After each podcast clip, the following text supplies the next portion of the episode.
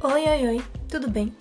Eu sou Michele Rocha, estudante da Universidade Federal do Recôncavo da Bahia, e hoje nesse podcast irei falar sobre as culturas perdidas em comunidades tradicionais campesinas como modo de entretenimento, divulgação e informação.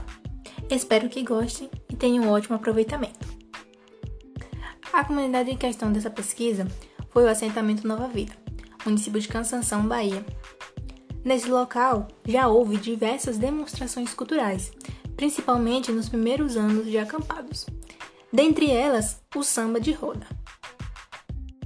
Segundo o morador do local, as mulheres que dançavam usavam saias longas, cabelos soltos, pés descalços e como instrumentos tinham os pandeiros, tambores, triângulos, cavaquinhos e assim a festa estava garantida até o raiar do sol.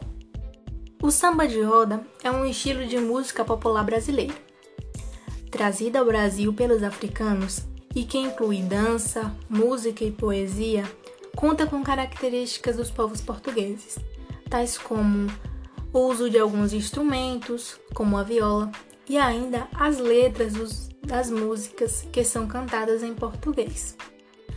Surgido aqui na Bahia no século XVII, Embora seus primeiros registros datam de 1860, o samba de roda nasceu nas festas de terreiro, com o intuito de animar e divertir. Inclusive, é importante ressaltar que o samba de roda está intimamente ligado à capoeira, tanto por abraçar músicas e entidades espirituais africanas, os orixás, como também por ser ambas praticadas em formato circular além de terem o corpo humano como fundamental prática social. Curiosidade sobre o samba de roda. Esse tipo de samba brasileiro surgiu de um estilo musical africano, o semba, que foi trazido para o Brasil com a chegada dos escravos angolanos. Outro fato interessante sobre o samba de roda é que em 2003 ele foi incluído no livro de registro As Formas de Expressão, já em 2005, passou a ser patrimônio imaterial da humanidade, tendo sido considerado obra-prima do patrimônio oral e imaterial da humanidade pela Unesco. Foi então que, em 2013, recebeu a titulação de Patrimônio Cultural do Brasil pelo Instituto de Patrimônio Histórico e Artístico Nacional, o IPAM. O repertório do samba de roda é muito extenso. Diversos músicos brasileiros foram responsáveis por popularizar o ritmo, dos quais merecem destaque Dorival Caymmi, João Gilberto e Caetano Veloso.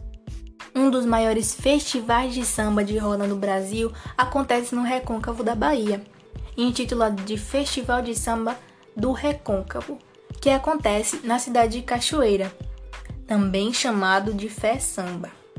O Festival de Samba de Roda de Cachoeira consiste na apresentação de diversos grupos de samba. A diferente escolha de instrumentos e linguagens de cada grupo mostram quão ampla é a diversidade do samba de roda. Gostaram de conhecer um pouco sobre o samba de roda? Espero que sim. É impressionante como uma cultura pode ter muitos aspectos e características e por ser tão rica em informação e representatividade. Obrigada e até a próxima!